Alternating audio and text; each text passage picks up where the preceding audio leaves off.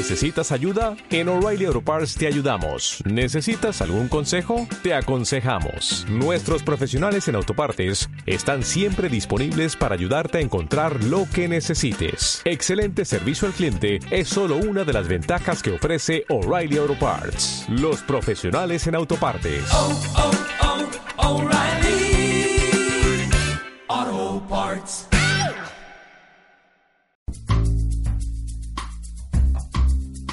Abrimos la puerta para intentar hacer este mundo un lugar más humano e impersonal. Aquí comienza Los Silencios de Elan.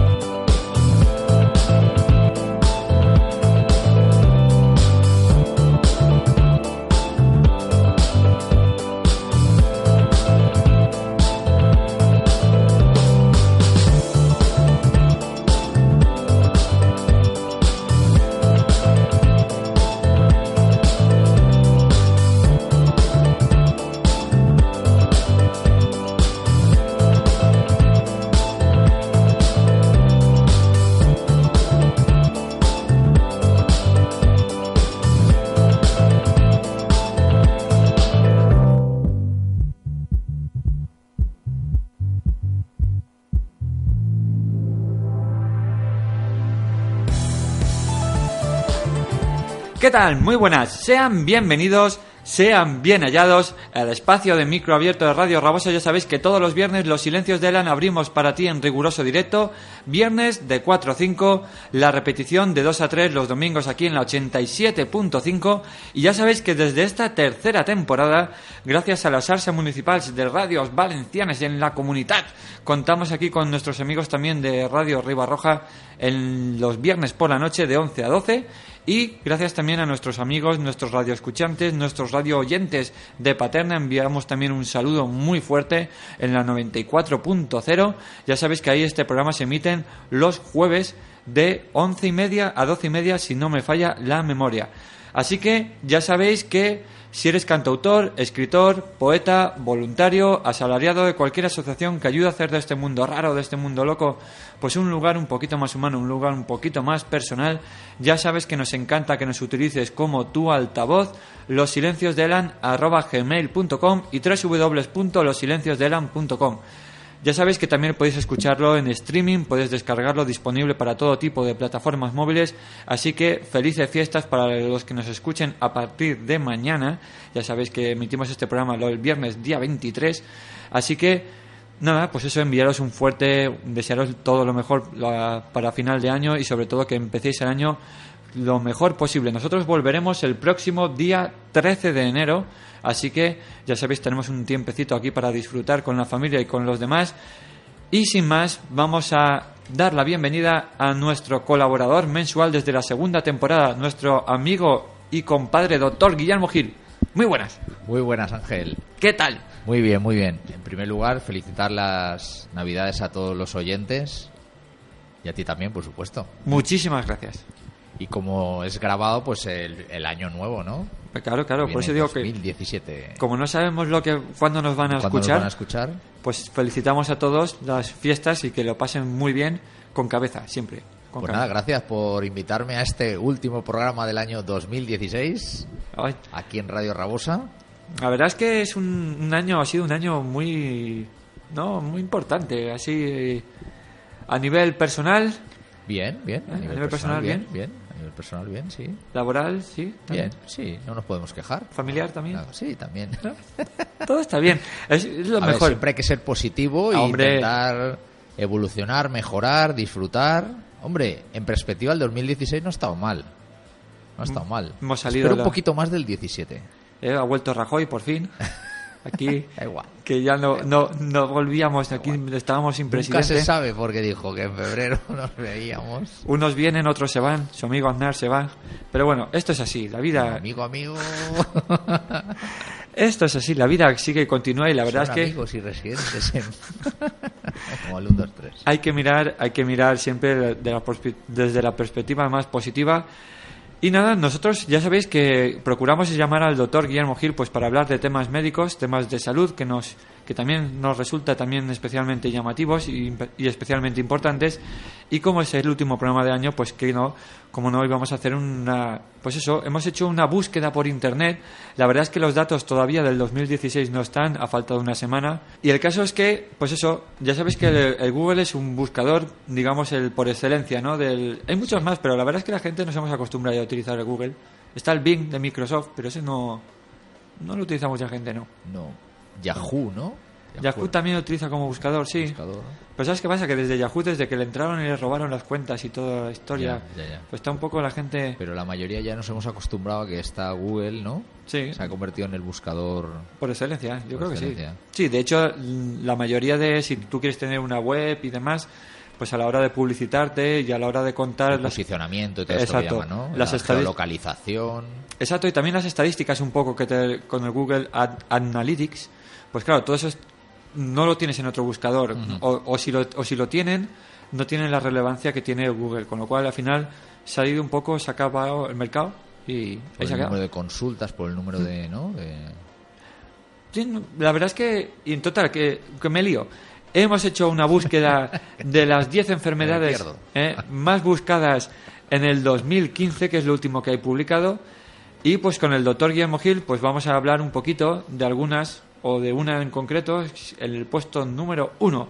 Yo, si os parece bien, os dejaré el link en la entrada de la- del blog para que lo sepáis. ¿eh? Y vamos a dejar un poco de. ¿De qué? de ¿Qué vamos a? ¿Cómo decir? No, no, no la digas, sáltate la uno. Ah, vale, vale, vale. La- ahí un poco de. Venga, de así, de, misterio. es- eh, de nos ha misterio. resultado a ti y a mí un tanto incluso curiosa que estuviera en primer lugar. Sí, sí, sí. Con lo cual no la vamos a nombrar, ¿te parece? Dejamos Me- suspense. Me parece la bien. palabra. Me parece bien. De hecho, entre la primera y la segunda, lo estoy mirando ahora, Sí. hay una hay una diferencia de 300.000 visitas. Muy importante. Con lo cual, sí que es verdad que entre la segunda, que ya la puedo decir que es la diabetes, La y- diabetes, y, la, y la tercera, que es el herpes, más o, Bien. más o menos tienen el mismo, el mismo relevancia, ¿no? Sí que hace una indicación, no sé mm, si tendrá algo...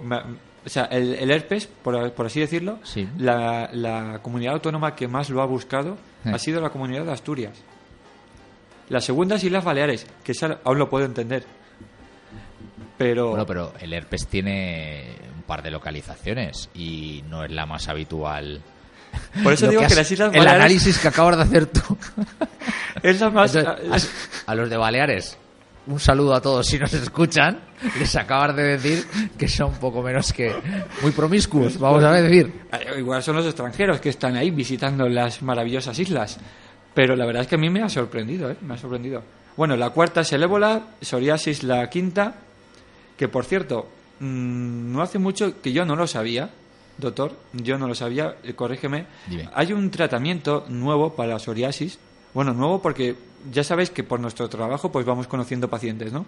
Mucha gente lo tiene y siempre cuando le preguntabas, pues no hay pastillas, no hay nada. No, es Pues el otro día conocí a un chico que le estaban pinchando, como si fuera la heparina, así a a nivel del ombligo, Vale. y llevaba un tratamiento de dos, tres meses, no sé lo que llevaba esa- esos pinchazos, pero por ejemplo me enseñó su brazo, un brazo que yo recuerdo que estaba todo lleno de, o sea, manchado, típico de la marca, Sí. y estaba completamente limpio, limpio. O sea, porque me lo dijo que él tenía. Si no, o porque en este caso lo sabíamos, pero que si no, yo dije, mira qué bien. No sé si hay tratamientos Eh, nuevos, no sé. ¿eh? Creo recordar algún paciente. No me quiero equivocar el nombre. Va- vamos a poner esta enfermedad para la próxima vez que Vale. nos veamos. Me parece que están utilizando. No me qui- precursores biológicos, no sé muy lo bien. buscamos, lo buscamos. No sé muy bien que está- están utilizando una, una terapia nueva. Sí, a mí me suena algún paciente también.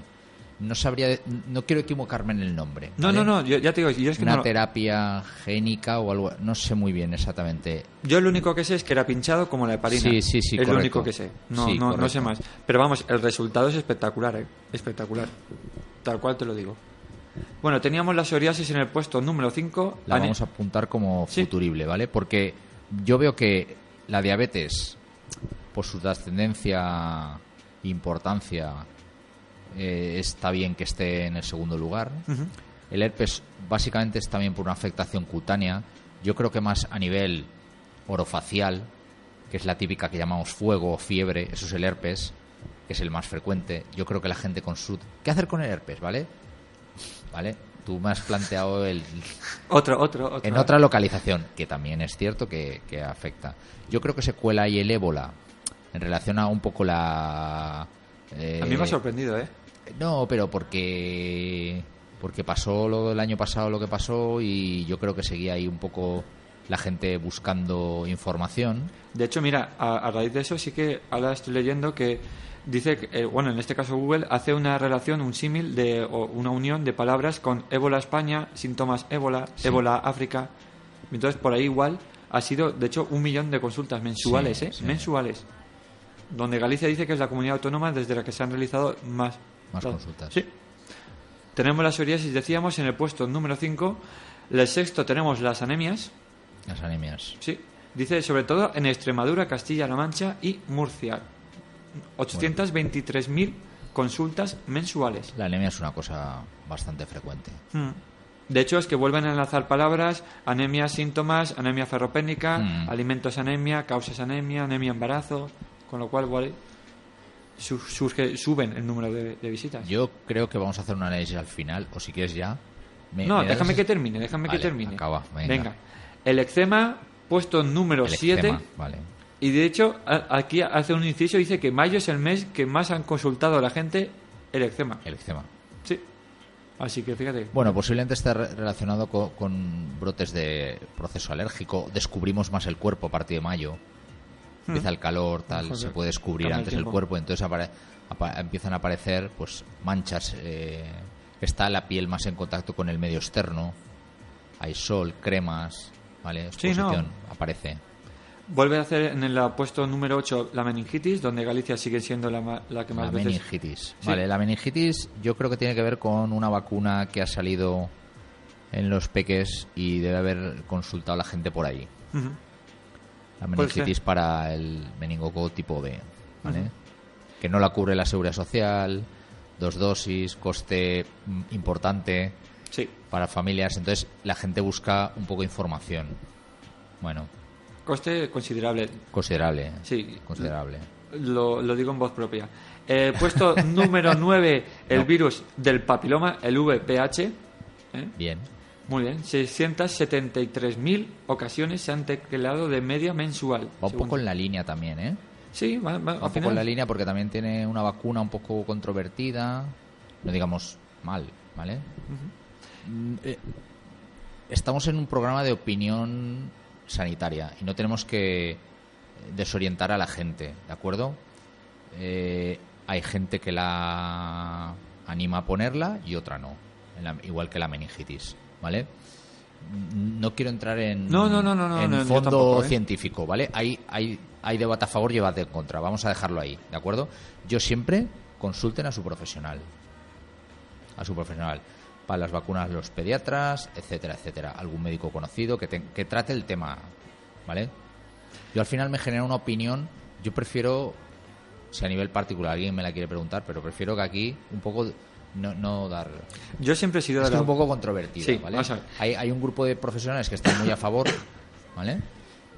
Yo vamos a centrar la opinión en más genérico. Yo creo que las que están en el calendario vacunal están correctamente puestas y las otras hay que valorar a quién se la vamos a poner.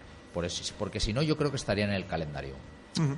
Entonces, bueno, Bueno, yo creo que has dado con la clave. Para mí es Vale. consulte con tu, Exacto. con tu pediatra. En Vamos ese a ver. caso- Claro, si, si tú lo llevas y tú en el momento en que tu hijo está enfermo te fías de la opinión del pediatra en Mm, cuanto a un, t- un medicamento, en cuanto a un tratamiento, pregúntele sobre el tema de las vacunas y lo que Mm. él decida, sí.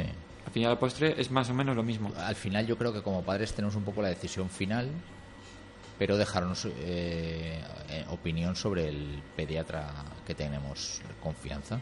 Ya está. Y por último, el- la décima enfermedad más buscada ha sido el cáncer, de media 673.000, donde siendo el cáncer de mama, cáncer Ah. de colon y cáncer de pulmón los más consultados. Eh, Y luego, Vale. de- de hecho, dice como curiosidad, en Navarra es donde más se busca, donde más veces se busca el, el- es- este término. Ya te digo, son datos de Google AdWords y Google Trends. Vale. Bueno, oye, es una, una manera, a fin y a la Mm, postre, de, de lo- saber un poco... Lo que, como la estadística no nos permite saber qué población es la que ha marcado, ¿de acuerdo? Sería interesante los años. Mí, más, que el, más que la comunidad autónoma, a mí me, me gustaría más saber por rango... Pero claro, es que eso no se puede saber. ¿Cómo van a hacer un, un por y rango por de edad? sexo y por sexo yo te voy a decir una cosa yo te diría que posiblemente consulten más las mujeres que los hombres por el tipo de de enfermedad que hemos visto? podría ser vale podría ser me da me da a mí me da a mí porque la primera no la has dicho que estábamos La primera no la haciendo- dicho. Vale La primera no lo he dicho. De hecho, voy a decir que ha sido la patología que fue más buscada en el Google en el 2015, con una media de un millón y medio de búsquedas mensuales. un millón y medio de búsquedas mensuales Sí. Y tiene una serie de palabras, eh, como bien decíamos, unidas o entrelazadas o convexas o, o analizadas, que ha sido, ya lo podemos decir, el lupus. El En- lupus. enfermedad número uno más buscada y está el lupus eritematoso, Sí. lupus síntomas Bueno, luego hablaremos un poco y lupus sistémico. lupus sistémico Ha sido las tres, digamos, lo que marca Google, ¿eh? Ha sido lo que más, pues eso, la enfermedad más buscada en el 2015. Yo me gustaría hacer contigo, eh, más adelante, cuando sepamos los datos del 2016, podríamos hacer una comparación de ver un poquito, a ver vale cómo el ébola habrá desaparecido sería lo suyo. el ébola habrá desaparecido. Entonces aparecerá una, una más. Habrá, aparecerá alguna más. Yo creo que tanto cáncer, anemias, meningitis son Eso, temas... eso y la psoriasis, el herpes, eso es lo... Yo creo que... Tú a estar fíjate que con lupus, herpes, eczema y psoriasis, la piel está como un... Como el órgano muy importante. Voy a hacer un dato. La piel es el órgano más extenso del cuerpo humano. Y esto la mayoría de gente no lo asume. La piel tiene dos metros cuadrados, un poco menos. Un metro ochenta y tantos. Dos metros cuadrados. Es el órgano más extenso del cuerpo humano. Entonces la piel es muy importante. Fíjate que aparece. ¿Vale? A mí, sinceramente, ya te lo dije cuando, cuando estábamos preparando el, el programa, a mí, sinceramente, la que más me ha llamado la atención es que esté tanto la número uno, o sea, la Sí. más buscada, el lupus, como la, la última, la décima, que sea el cáncer. Ya te digo, yo pensaba que la gente buscaba más el tema del cáncer, sobre todo, como bien decía, cáncer de mama y de, de colon y demás, que el, que el lupus. A mí, la verdad es que no... Hablábamos, hacíamos referencia a una serie eh, norteamericana que hubo que se puso de moda, lo puso de moda esta, esta enfermedad, Sí, sí. pero Pues- tampoco es una serie que haya estado en este año 2016. No, ni en, la, ni en el anterior, en el 15. Con lo cual, yo No sé si tendríamos que buscar algún, no sé, algún tema más... tampoco recuerdo ningún famoso. No, no, no suele Así- ser una patología... ¿Podría ser que el año 2015 haya sido el año del lupus? No lo sé. Y que, Lo buscaremos. Bueno, básicamente, eh, cosas curiosas. El nombre en sí es curioso, ¿no? El lupus, sí. El término lupus tú y yo estamos acostumbrados, pero la mayoría de gente, ¿a, que, a ti a qué te suena? A- te suena a lobo, ¿no? Mm. Es una enfermedad, por lo que he estado leyendo, que está descrita desde el siglo XIII. Ah, pues. Y se le llama lu- lupus porque el médico que la, que la describe pues, dice que recuerdan a las mordeduras Del eh, del lobo. ¿vale? Las lesiones faciales son como los pómulos, nada, ese enrojecimiento. Eso es un poco la lesión característica del lupus. Pero eh, como enfermedad autoinmune que es, vamos a definir un poco autoinmune, ¿no? Mm. ¿El sistema inmune qué es? Es un sistema que nos defiende de agresiones externas. Lo extraño, lo reconoce, genera un sistema defensivo contra ello y lo destruye, ¿no? Aquí lo que ocurre es que eh, el cuerpo no distingue entre lo extraño y lo nuestro. Y es autoinmune. Lanzo sistema inflamatorio contra las partes de mi cuerpo. Entonces, claro, la lesión cutánea es eh, muy característica, muy característica, ¿vale? Es una enfermedad autoinmune. Te decía lo de las mujeres por una razón, es una enfermedad de mujeres.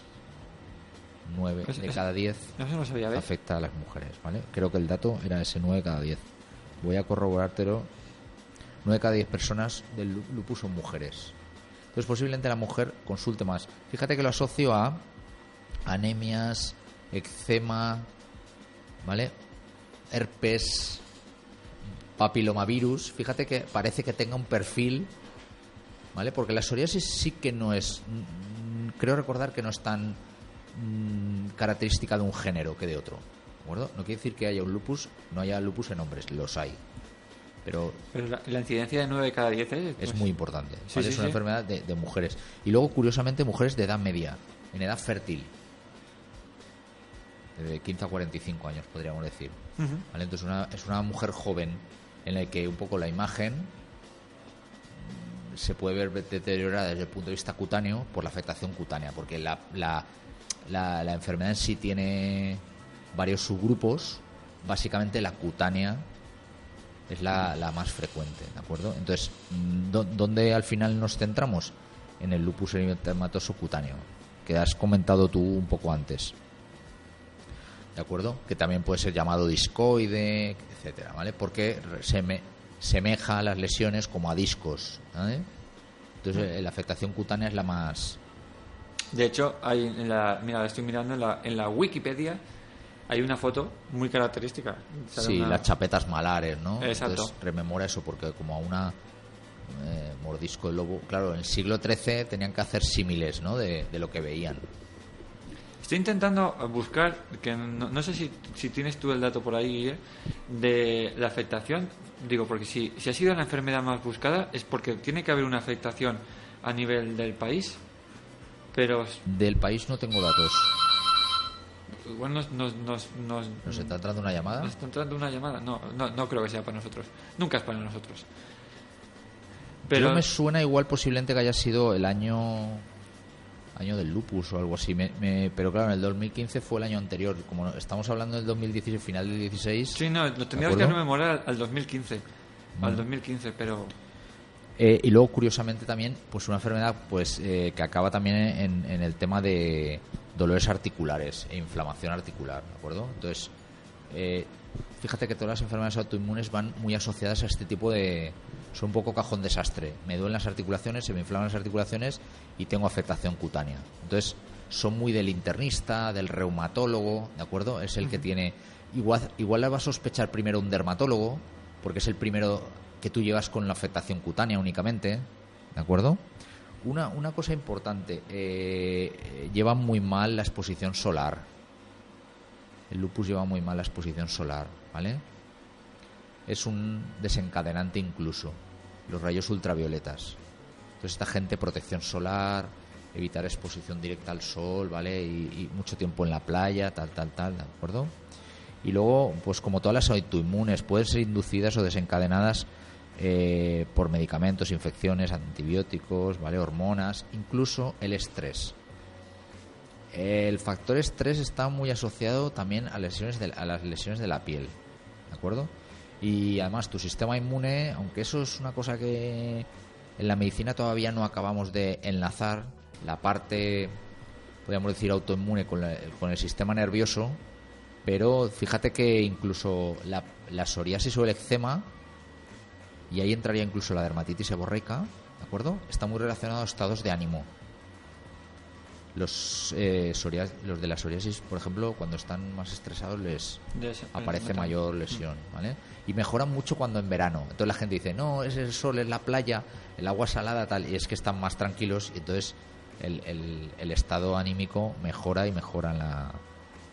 Y luego eh, el lupus tiene afectación multisistémica, ¿vale? Puede afectar a cualquier zona del, del cuerpo.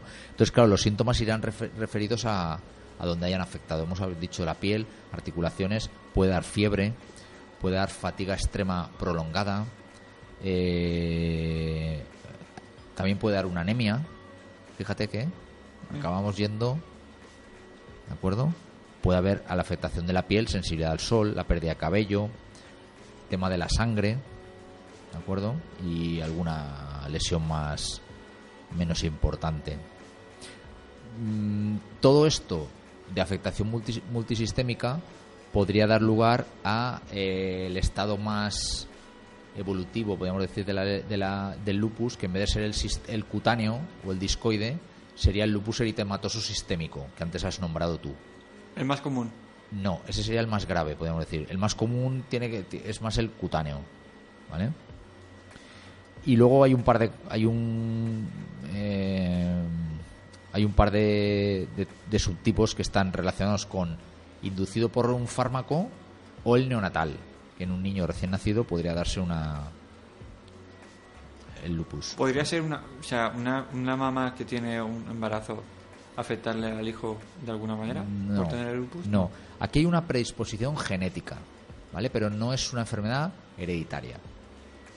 ¿De acuerdo? Como en la mayoría de las que en genéticas, genéticas, heredi- o sea, hereditarias, hereditarias, hay muy pocas enfermedades.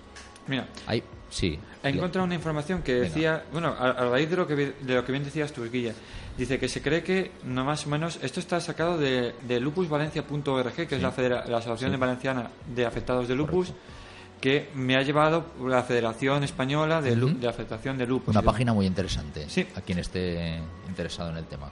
Y es, se cree que el, el 1% de población puede tener un lupus en España, de los cuales el 90% son mujeres, porque bien decías tú, ¿Ves? 9 de cada 10, principalmente entre 15 y 5 años Ajá. de edad, Lo que hemos dicho. lo cual quiere decir que alrededor de, o sea, que hay alrededor de 20.000 personas con lupus en España. 20.000 no. 20.000 no puede ser. Ha dicho un 1% de la población. Pues eso lo han calculado mal. Pues no, esa información está en Lupus Será 2 Valencia- millones de lupusvalencia.org. A ver, eh, 40 millones de habitantes. Si coges los del 15 a 45 años, puede ser un 20% de la población. 800, 8, 8 millones de personas. Ya te digo, es la información que sale aquí en el... Un 1% de 8 millones. el, ah, alrededor de 20.000 personas es lo que pone aquí en la página en la Vale. página web. Yo, pues bueno, lo tendríamos que coger un poquito con, con alfileres, ¿no? Porque Un 1% es una estimación importante. en cuanto a nivel de afectación, sí, Mm, de enfermedades estamos hablando, sí. Sí, porque de hecho, ya Eh, sabéis... mira, va- vamos a ponerlo un poco en similitud. Por ejemplo, una enfermedad que no tiene absolutamente nada que ver tiene la misma estadística. La esquizofrenia se habla de que entre el ci- 0,51% y 1% de la población te puede tener una esquizofrenia. ¿Vale? Larvada. Y entonces seguramente el lupus tiene que ver también con eso. Una predisposición con unas lesiones muy leves, cutáneas, que igual no ha sido diagn- diagnosticado. ¿No querrá decir que puede haber 20.000 personas sin diagnosticar? Ya te digo, es pone la- eso exactamente? No, no, no. no, te- o sea, tal cual, tal cual te lo he leído. Es Vale. lo que es lo que es lo que pone. Hace también referencia que hay, es más común en países, sobre todo en las islas mediterráneas. Sí. Más que, o sea, a nivel, está hablando del lupus a nivel mundial, ¿no? Pues te Ten en cuenta que como hemos hablado que un desencadenante puede ser las ultravioletas, la zona mediterránea es una zona especialmente luminosa del mundo. ¿Vale? Eh, ten en cuenta que si nos bajamos para abajo, que es más luminosa porque está el Ecuador en África y en países sudamericanos, si nos metemos en África, tú diagnosticarás, se puede diagnosticar, no te digo que no, pero la población tiene menor acceso a la, a la, a la sanidad, ¿vale? Entonces estamos hablando del primer mundo, entre comillas, para que nos entendamos, ¿vale? Sanitariamente hablando. No quiere decir que yo tenga un lupus en No, no, no, Nigeria no, o en Senegal y me lo diagnostiquen, que igual tengo acceso a un buen profesional dermatólogo y, y la población general no, ¿vale? No, no tengo claro si hay una afectación en cuanto al tipo de piel o raza, ¿eh? Creo que no tengo esa información. A mí me suena que no. No, Yo hacen referencia a que puede ser algo particularmente común en zonas como el Extremo Oriente, habla de Tailandia, Singapur, Malasia, Vale, Hong Kong. Sí, que están un poco en el mismo... Sí, pero vamos, sobre todo hace referencia, te digo, a los mismo- países y las islas mediterráneas, con lo Vale. cual hablamos también sobre todo del, del tema solar, la exposición al sol Sí, y el- sí. Bueno, y- luego, luego es una enfermedad que también puede causar abrotes, ¿eh? Fíjate que hemos hablado antes de la psoriasis también abrotes, la luz, el sol, el estado anímico, ¿vale? Son todo como primas hermanas, ¿eh? Si te das cuenta. Porque la piel al final va a responder de la misma manera. Lo cual mm, a mí me lleva a plantearme la... Hubo una temporada en la cual... eh, se- siguen existiendo. Hubo una temporada en la cual se achacaban muchas enfermedades o desencadenantes al tema de la ansiedad y del estrés. Y con el paso del tiempo, yo, yo, yo era de los escépticos que decía, esto, es la, cuando no sabes, no, la culpa es del estrés. Cuando no sabes un poco, pero bueno, sí que es verdad la incidencia que, que, tiene, tanto a nivel cardiológico, a nivel cutáneo, a, pues esto, a nivel emocional, pues mm, es un desencadenante bastante importante. ¿eh? Siempre estamos hablando del tabaco, ya hablamos del alcohol, pero claro, el estrés y la ansiedad habría que incluirlas también. Sobre ¿eh? todo un estrés crónico, Ángel, que no sepamos canalizar y también te voy a decir una cosa, que a veces no lo percibamos que realmente lo tenemos, que no sabemos de dónde venga. Y lo localicemos en otra zona del cuerpo humano, una lumbalgia. Y estoy con la lumbalgia ahí empeñado, empeñado, y la lumbalgia, pues vale, sí. Si a cualquiera. Yo, yo, yo he visto esta semana resonancias de gente de 40, de gente de 20, de gente de 50 y tantos, que todas tenían cambios incipientes en artrósicos picor del oro, estofitos incipientes o más o menos desidra en gente con un perfil laboral, personal, de edad, de sexo muy variopinto. ¿Vale? Me duele la espalda, me duele la espalda, me duele la espalda. Bueno, pues, al final yo me planteo pues que vale, viene el paciente después de un tratamiento y de un tiempo y el, eso no se ha ido, pues tengo que volver al principio y tengo que hacer un análisis de, de, su de un estudio suyo personal, ¿vale? En el en una línea continua del tiempo. ¿De acuerdo? Tú y yo tenemos rupturas, pero al final tú por la mañana y a mediodía y por la noche eres el mismo. Y vienes de haberte levantado no sé qué hora, de haber pasado mediodía súper corriendo, de recoger a tus hijas, de no sé qué, yo a los míos, yo llevármelos para acá, para allí, ¿vale? Pues hemos de ser capaces de estar atentos y, desatentos en el buen sentido de canalizar esa, esa fuentes de estímulo constante que nos llegan. Entonces puede ser un gran desencadenante y sobre todo si está mantenido en el tiempo. Yo puedo tener un estrés puntual que me voy a casar. Las novias están que se deshacen como un flan porque es el día más importante tal, pero es un estrés pasajero, ¿no? Vale, puede estar un año antes preparando la boda, vamos a hacer. Y ese día le puede dar un pata, una esparraque, ¿vale? Pero en general es una cosa que es de la emoción, de pero luego se va a pasar, ay, qué bien lo hemos pasado, tal, recordatorio, el vídeo, ¿vale? Pero luego con el tiempo, ay, qué bien, qué bien lo pasé, pero no se ha quedado ese estrés crónico, ¿vale? En la mayoría de casos. Otra cosa es eh, un estrés mantenido crónico, ahí es donde realmente nos va a afectar a, nuestra salud si no somos conscientes que nos está generando estrés. Porque yo puedo tener mucha carga de trabajo y asimilarla organizarme, no sé qué, planificar. Y, viene por donde menos te lo esperas, ¿eh? El propio herpes aparece cuando estás más eh, estresado, más nervioso, más no sé qué, cambia el tiempo. Las mujeres van a ovular, no sé qué, pam, y te aparece ahí la fiebre. Tan normal. Está el virus ahí acantonado y cuando es eso, pam, aparece. ¿Vale? El lupus, ¿qué ocurre? Que ha reconocido a nuestra piel como extraña y está constantemente lanzándole proceso inflamatorio para destruirlo. Entonces está inflamada la piel constantemente. ¿Vale? Eso es un poco el lupus. El cutáneo. ¿Que tienes afectación de todo sistémico? Que es un porcentaje muy pequeño, pero claro, producirá alteraciones articulares, cutáneas y luego, pues yo me he traído aquí de todo tipo. Venga, paramos. Paramos. Y así te voy a poner ahora, te voy a hacer unas preguntitas sobre el lupus. Pregunta. Doctor Guillermo. If you wanna get it, then you gotta be stronger. Don't let it get away, don't you wait any longer. And if you're breaking down, stand a little bit taller. You gotta pick yourself up, don't you get any smaller.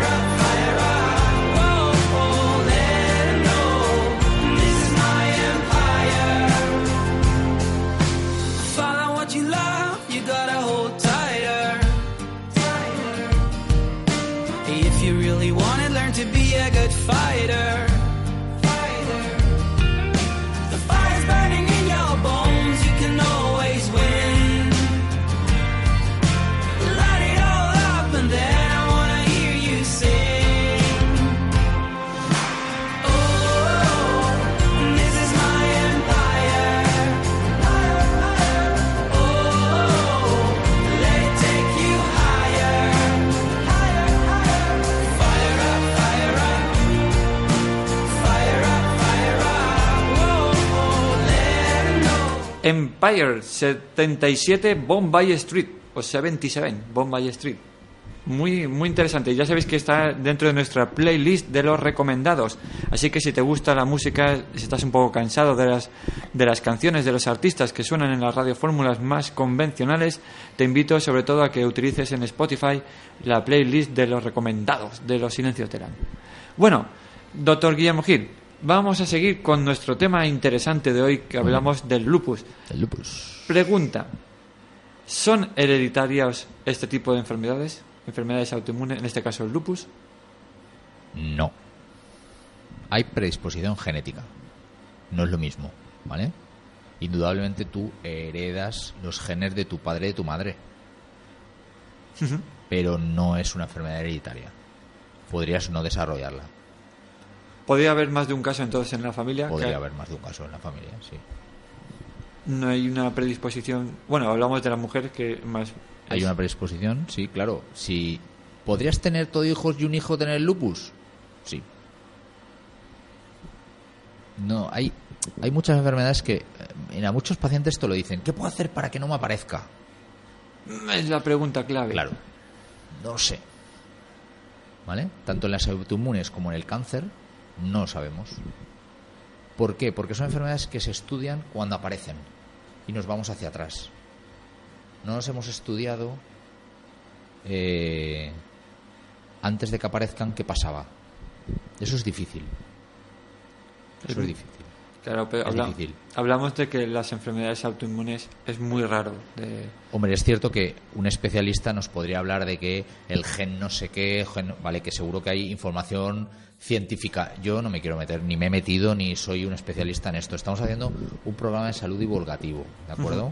Entonces, bueno, para que la gente sepa, a partir de la estadística esta de consulta, si han consultado un millón y medio de personas mensuales durante el 2015 al lupus, es porque hay gente interesada en el lupus. Entonces, bueno, nosotros utilizamos este medio para divulgar el lupus. Hereditarias hay muy pocas enfermedades, Ángel. Hay predisposición genética, ¿vale? Siguiente pregunta, doctor. ¿Se contagia? No, hombre. No, no, yo te estoy haciendo no preguntas. No se contagia. No, no, no. No, la produce un bicho, hombre, no. De hecho, mira, son preguntas que están sacadas en la Asociación Valenciana de Y Afectados del contesta lo mismo que yo. Efectivamente. Vale, yo. Estoy yo no tengo el ordenador, lo tienes tú, Lo ¿eh? sé, lo sé. Estoy Que- contrastando la información. que quede claro. A ver, puede ser un desencadenante una infección. ¿Vale? No el bicho genera, sino que esa infección seguramente va a generar una respuesta inmunitaria que por algún cruce genético haga que reconozca como extraño la piel y vaya y lance linfocitos a destruir a tu piel y por eso se produce el proceso inflamatorio, ¿de acuerdo? ¿Me, me explico? ¿Podría ser el lupus, pregunta que me hago, desencadenante de alguna otra enfermedad? Ostras, Sí, me sí. pillas un poco ahí. Yo creo que no. Yo, Aquí, por ejemplo, hace- hacen que referencia que, porque de hecho una de las preguntas es, ¿podría Yo- desencadenar con el SIDA? Y aquí le, desencadenarse con el SIDA. le pone, efectivamente, le pone que ni tiene nada que ver con el cáncer No. ni con el SIDA No. y que no se adquiere ni se transmite por contagio ni nada. Es que fíjate, vamos a ver, eh, dos cosas importantes. Una cosa es tener anticuerpos contra el virus del VIH y otro tener el SIDA. Anticuerpos contra el VIH es que el virus del VIH entra en tu cuerpo. ¿De acuerdo? Y puedes desarrollar o no la enfermedad, que es el SIDA, pero en su grado más evolucionado. hoy, es- hoy en día es muy raro porque los medicamentos antirretrovirales paralizan mucho al virus del VIH. Sí. Hablemos del principio. Entonces no es lo mismo tener VIH positivo que tener el SIDA. Una cosa es tener, tengo el virus y tengo marcadores, y otra cosa es tener la enfermedad. ¿De acuerdo? Una cosa muy importante. En el devenir de la enfermedad hacia el SIDA, ¿a dónde afecta el VIH? Al sistema inmune. Síndrome de inmunodeficiencia adquirida. Tu respuesta inflamatoria te, se la está cargando, no tienes defensas. Sería muy difícil que desarrollara un lupus, que es una autoinmune de mucha respuesta inflamatoria, cuando tu virus, el VIH, se está cargando células inflamatorias. Esto es un pensamiento lógico. Seguramente un internista me diría, coño, perdón, me he encontrado un señor que en el SIDA y que tenía el lupus. ¿Vale? Un poco extraño. Sí, pero que no es desencadenante. Pero de no nada. tiene nada que ver. A ver, el VIH no. Lo que, lo que, lo que habla es que uno de los factores desencadenantes puede ser una infección. Una infección, ¿vale? Una infección puede ser. Entonces, en la fase aguda del primer contacto con el VIH, podría haber una des- desembocar un lupus que estuviera larvado, que estuvieras predispuesto y que. Pero hablamos siempre de la predisposición. Pero que cualquier siempre- infección, no habla del VIH en sí. En concreto. ¿vale? Cualquier infección podría desencadenar si yo estoy predispuesto a, a padecer el lupus. Claro, no salgo a la calle, me tapo la boca, no hablo con nadie, 50 centímetros, me lavo de todo. Al final, lo coño, lo que tienes es un síndrome obsesivo compulsivo de limpieza o de, o de contagio que lo, que lo tiene gente. Entonces no, no nos volvamos locos, seamos una vida normal, que no, ¿vale? El VIH además sabemos las vías de transmisión, sexual, contacto de jeringas, ¿vale? Entonces, si tenemos relaciones múltiples sexuales con protección y no compartimos jeringas y somos Recomendaciones del poco Gil. drogodependiente vía vía parenteral, ¿vale? Y ya está. Gracias por la No recomendación. vamos doctor a volvernos locos. Es que ¿se puede realizar una vida normal teniendo lupus? sí, sí.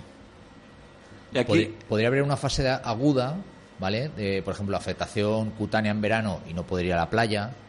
Podría haber una afectación articular, ¿vale? Va en brotes. Como todas las enfermedades tienen graduación, ¿eh? Entonces, la mayoría de la población tendrá una fase más normal y que tendrá que tratar con los fármacos correspondientes o con el tratamiento, ¿vale? Y habrá alguno que seguramente su clínica sea muy llamativa. Esa gente pues tendrá más dificultades para llevar una vida normal. Pero yo te digo que nosotros, eh, el mundo, la gente se activa, ¿eh? Profesionalmente, con lupus, no nos... de hecho, preguntan, inciden, ¿se puede realizar deporte teniendo lupus? Sí, hombre, sí, se puede. Como cualquier... ¿Se pueden tener hijos teniendo lupus? Sí, también. ¿Se puede llevar una vida sexual normal teniendo lupus? Normal. Normal.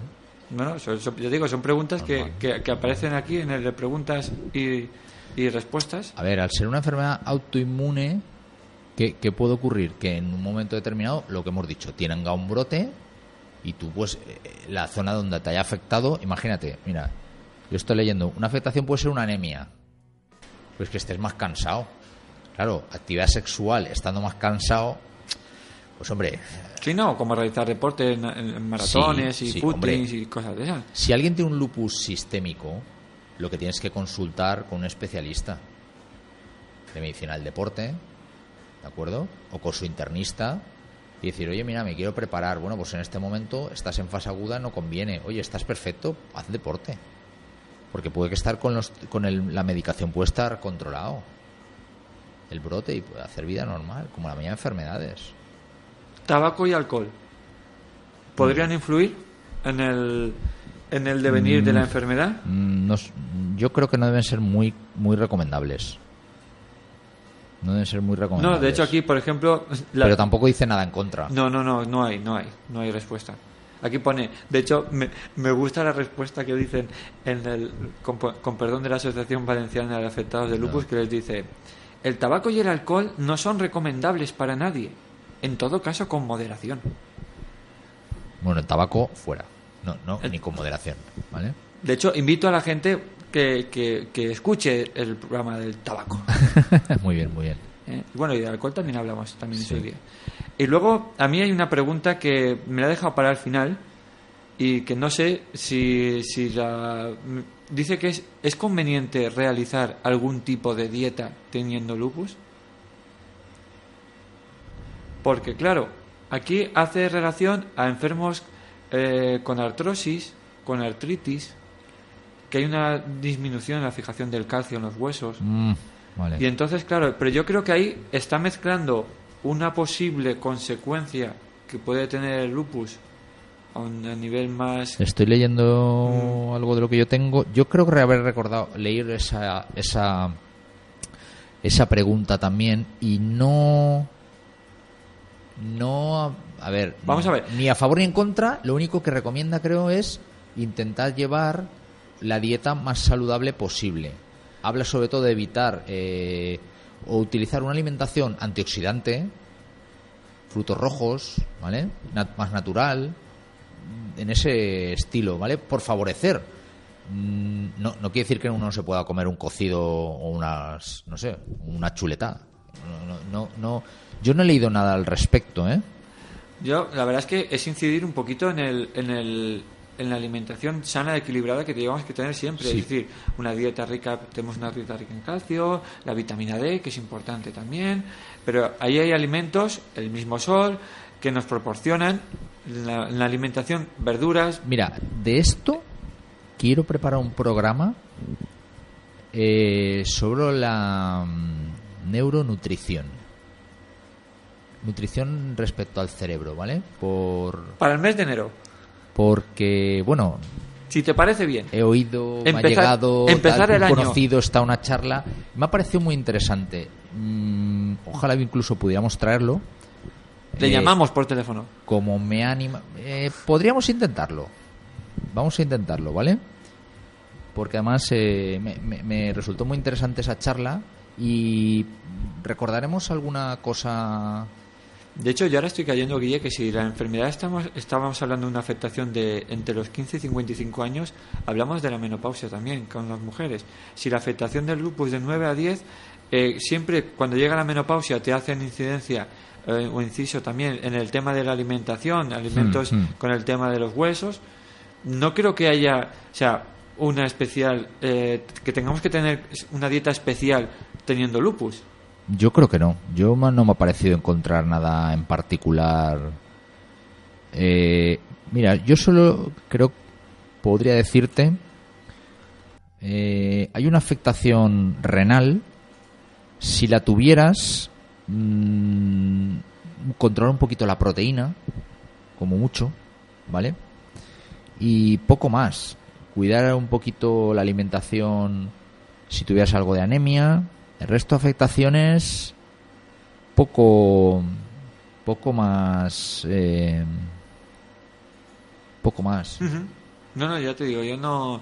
una, adaptación- una dieta sana no tener sobrepeso sería importante por ejemplo Pero volvemos a incidir también un poco en las recomendaciones generales que Mm, podemos mm. llevar para llevar una vida sana. y luego fíjate que- como predisponente ha sido un poco el estrés eh, una actividad física yo intentaría hacer una actividad física bastante lúdica por ejemplo si la piel está muy sensible igual el cloro de la piscina no nos va nada bien porque es un irritante entonces yo la piscina igual la, des- la descartaría Eh, yoga pilates salir a caminar ¿vale? bicicleta pero de paseo ¿eh? También que lleve mucho cuidado con el tema de las cremas, jabones. claro claro Pero vamos, es- recomendaciones a nivel general. Tampoco. Eh, no- Es un poco por no echarle carne de asador a la piel, ¿eh? Porque la piel por sí sola está afectada de tipo autoinmune. No quiere decir que encima que le eh, que a ver si le ponemos de fuera y, y estropeamos. Entonces, consultar siempre al especialista. Pero yo creo que el tema de la alimentación no, no aparece nada interesante. Hablamos, si quieres, Guille, para, para ir un poco también mm, centrándonos en cosas y recapitulando. ¿cómo podemos eh, diagnosticar el, el lupus? ¿Prueba de laboratorio? Sí, está basada básicamente en algún que otro anticuerpo, ¿vale? Son Me imagino que habrá, habrá unas alteraciones también en los leucocitos, trombo, o sea, en las plaquetas. A ¿no? ver, es que eh, el lupus eritematoso sistémico tiene una serie de criterios establecidos por la Asociación Americana de Reumatismo, ¿vale? Donde establece que hay 11 criterios, eh, por lo menos tiene que tener cuatro más, ¿vale? Entonces la parte cutánea y artrítica que hemos dicho eh, tiene que aparecer, pero luego a hacer cosas muy variopintas, por ejemplo, eh, una afectación de las capas de la- del pulmón o, de la, o del corazón, una ple- pleuritis, una, y una pericarditis, ¿vale? Sin alarmar, con los otros síntomas. Eh, lo que hemos dicho de la afectación renal, proteinuria, proteínas en orina. En teoría las proteínas no tienen que pasar el riñón, con lo cual proteínas en orina sería una alteración. Eh, puede tener afectación neurológica, importante también. ¿vale? ¿Úlceras también? ¿Eh? ¿Úlceras también? Úlceras en la boca podría darse también, sí, con otra de las lesiones. Aquí sería una convulsión o una psicosis, fíjate, una enfermedad que no tiene nada que ver en principio con la piel y tal, pero la piel está muy asociada al sistema neuro- neurológico.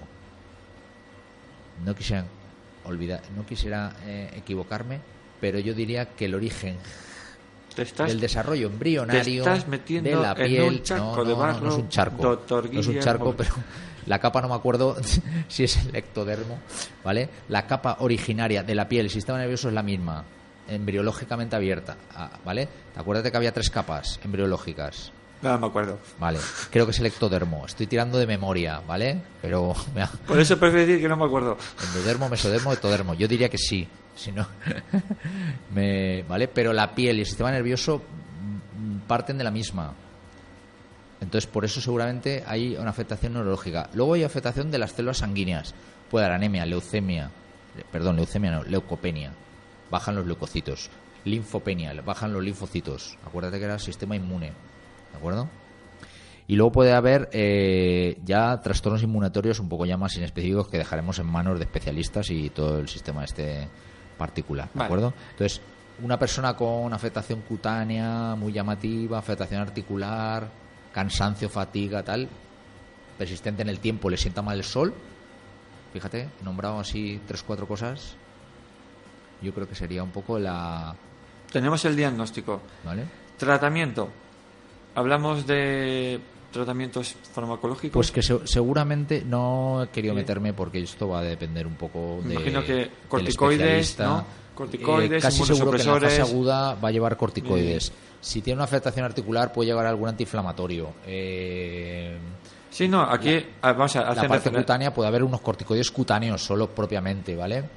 Y luego, pues todos estos fármacos nuevos de inmunosupresores, tal, ¿vale? Medicación muy, muy, muy particular en la que yo no he, he querido venir a divulgar un poco la enfermedad. El tratamiento he No, no, preferido no, siempre. meterme. Ver, siempre decimos desde aquí que, Sí, oye, sí, sí. que vayan al especialista y, por supuesto, intentamos aquí un poco a establecer, eh, pues, preguntas del día a día que nos puedan surgir, que nosotros vemos a raíz de nuestro trabajo o que sepamos, sobre todo, a raíz de la, de la población. Háblame, si quieres, para ir, para ir cerrando, Guille. El tema de, no sé si decírtelo como pronóstico o la gente que tenga lupus es más, va a fallecer antes, No, eh, no. hay una incidencia No. me- entre esa enfermedad y, yo qué sé, alteraciones en el sistema nervioso. Yo, yo creo que he leído o- que la, pre- la, la esperanza de vida no se, no se disminuye con este tipo de pacientes, ¿eh? Vale. Si tú Yo- lo dices, yo te creo. Vale.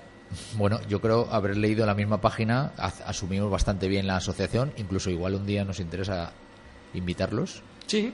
Oye, pues te voy a decir una cosa. Si en este 2016 surgiera también que es la enfermedad más buscada, ¿no sería más... mm, Que viniera alguien de la propia asociación, ya que tú traes eh, as- eh, sí, las diferentes asociaciones de afectados, la Pues mira. asociación del lupus, ponerte en contacto con ellos. les voy a escribir. Yo creo que podría ser interesante decirle, oye, mira, eh, hemos visto las estadísticas, hemos dedicado un programa con nuestro médico que habitualmente viene y mira, hemos consultado vuestra página y vemos que sois una asociación Mira, me pondré en contacto, ¿sí? bast- bastante Sí. interesante a ver si alguien quisiera venir a, Claro. a De hecho, si quisieras venirte tú también, también, también, podrías. mira, ¿eh? si los consigues localizar y estás interesado. Sí, sí. La verdad es que... No sé si se nos queda algo más en el tintero. Bueno, quitarle un Guille. poco de preocupación a la gente. Eh, hemos hablado antes que, eh, que a raíz de la serie de la tele esta de un médico, pues el lupus era mm, un- un- un Sí, una enfermedad recurrente. Siempre muy decía. recurrente, claro, porque fíjate que hemos hablado que afecta a articulaciones, afecta a la pleura, al pericardio, al sistema nervioso central, a las células sanguíneas, eh, a la piel, eh, eh, afecta que le- al riñón.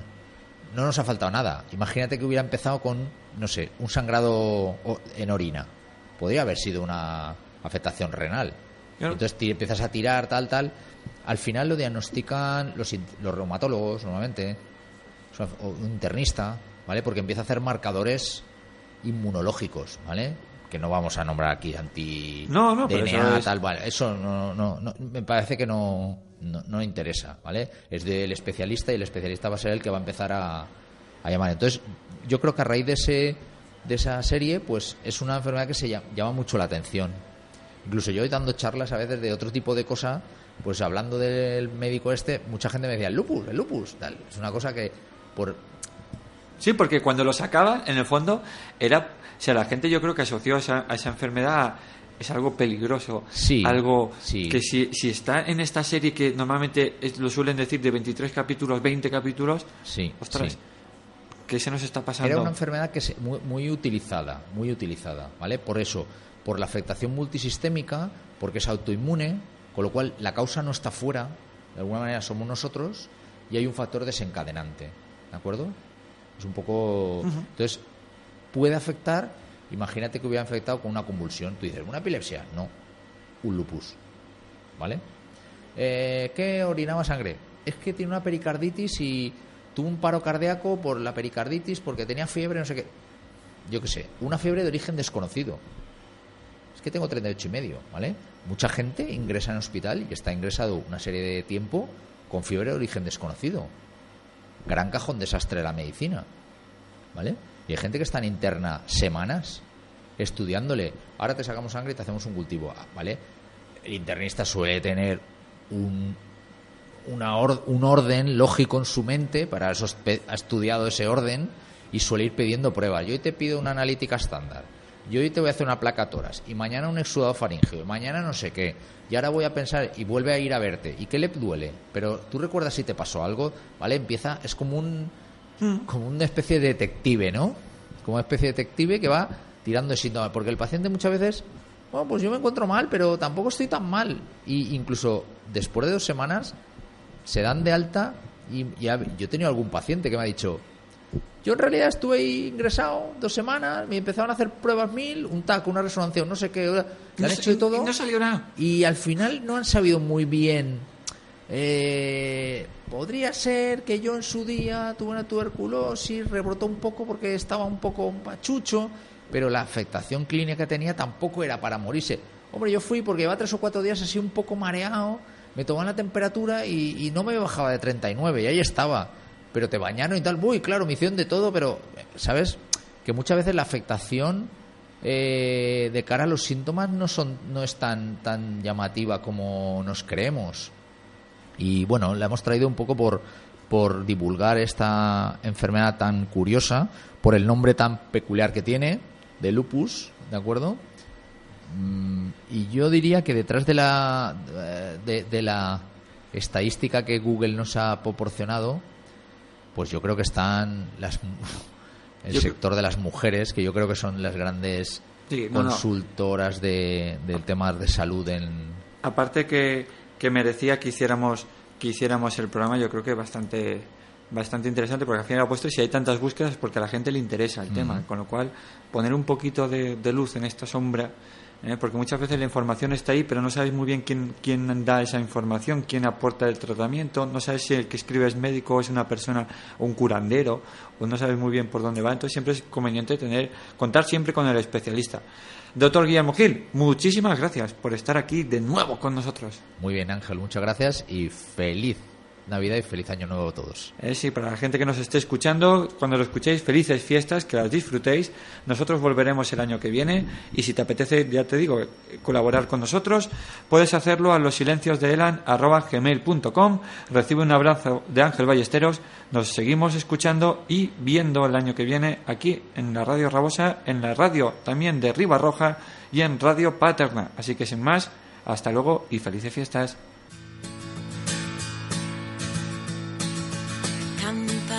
Sobre campana y sobre campana una. Asómate a la ventana, verás